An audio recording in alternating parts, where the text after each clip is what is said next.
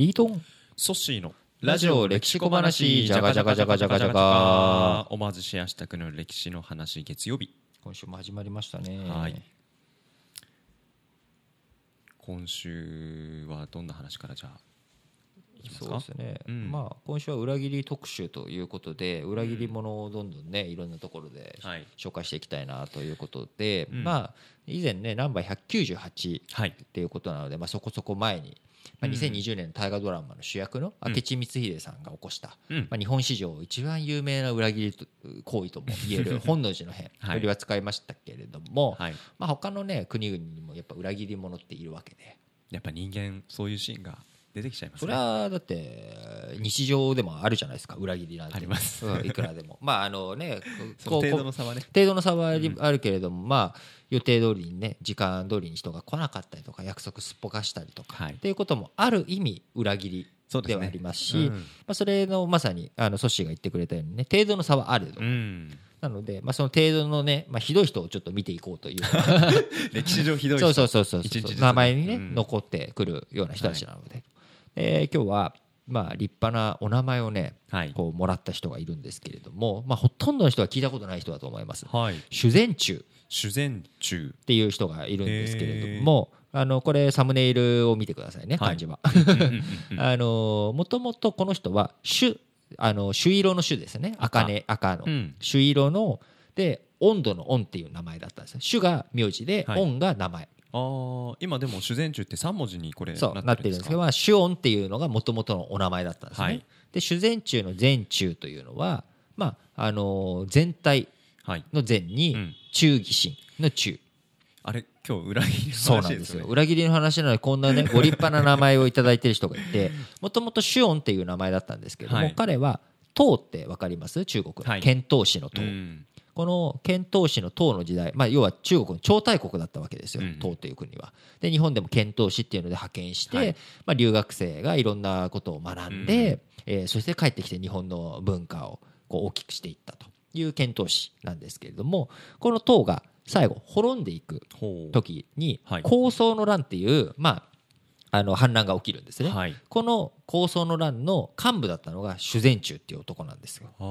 でも彼はこのまま反乱続けていっても、うん。えー勝てないなと。でこの反乱を起こしたのが塩の専売制だったりとか、はい。あのーそういったものにみんなが反対をして反感をしてこのまんまだともう、あのー嫌だっていうことで、うん。唐の王様王朝に皇帝に対して反乱を起こしたと。でそこの幹部だったんですねシュオンさんは。うんうん。うんうんでシュオンさん幹部だったんですけど、まあ、反乱を起こしたはいいけど、はい。このまんまだと、まあ、最後どうすんのと。収集つけ方が。収集のつけ方がないと。い。うことで、えー構想を裏切ってあ。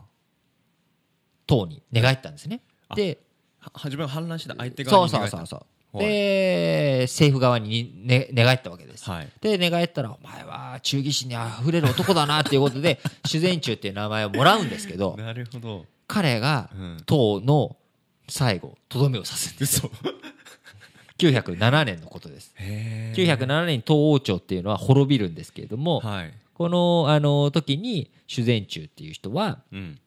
こう裏切って自分が皇帝になってしまうとそうですか。うん。で最後党を潰つ党を潰して自分が皇帝になるわそっかそっけですか。らかじゃあ党の後の次のそう。時代を作ってる時代を作っっていく。でもあまりにもいろんな人たちに敵対をされて、彼自身はね。あの天下は取りきれずに皇帝にはなるんだけど他にもいろんな人たちがいやいやと俺も皇帝だと。いうことで戦乱の時代になっていくわけなんですけどもそこのまああの合法を鳴らしたという人なのでまあとてもじゃないけど全身忠義の人というか、まあ、裏切りに次ぐ裏切りの人だし。まあちょっとね、あんまりこうどうなんでしょうっていうよううん。なタイプなんですけどどうですかそっし親近感湧きます？いや湧かないですよ。湧きますとかって言ったら僕のなんかプレゼンスすごい下がりますよそうなんですよ。これは結構ねやっぱりあの中国ではまあ有名な明智光秀っていう人がそうですか。あの日本史でうん。有名人ではあるけれども、世界史的なんか影響があったかっていうと、うん。まあちょっとねまあその徳川家康とかあの聖徳太子とか、まあ、あの明治天皇とかなんかいろんな人たちがいいる中あんまりねあのーこうなんでしょう有名うん度合いって、まあ、日本人としては有名度合い高いんだけれども、そうですね。それと同じような位置づけの人がある意味修善中という人なでまあ、名前が五体層すぎて ちょっとねそれのあのなんだろう逆襲というかいや。それもありなんかなかなかちょっとね、ーうんうんうん。こうすすごい人ですよ。もう僕ね今日ちょっと明智光秀が好きな人は修善中のこともなんかちょっと親近感湧いて親しみ持って好きになるんじゃないかなって思いましたね。嘘？いやそれはないんじゃないですか？いないかな？いいないでもよ。いやなんか修善中って全然知らない人だったんですよね僕の中で、はいはいはい。だけどこんここんな面白いテーマを明智光秀のくだりで聞くとあなんか面白いなって。あそうですね。んそれはそうだと思いますよ。ごめんなさい。親近感って言葉が違ったかもしれないけど、うんうんでもなんか普通にあの聞いててうわーなんかなんかこんなやついるんだっていうのすでごいな。反乱を起こしてで寝返ってもう一回最後してでとどめを刺すみたいなね、うん。なかなか激しい人物ではあるんですけれども。いやー面白い人物が世の中たくさんいるなって改めて思いました、ラジオ歴史小回しお相手はリートンとソシでした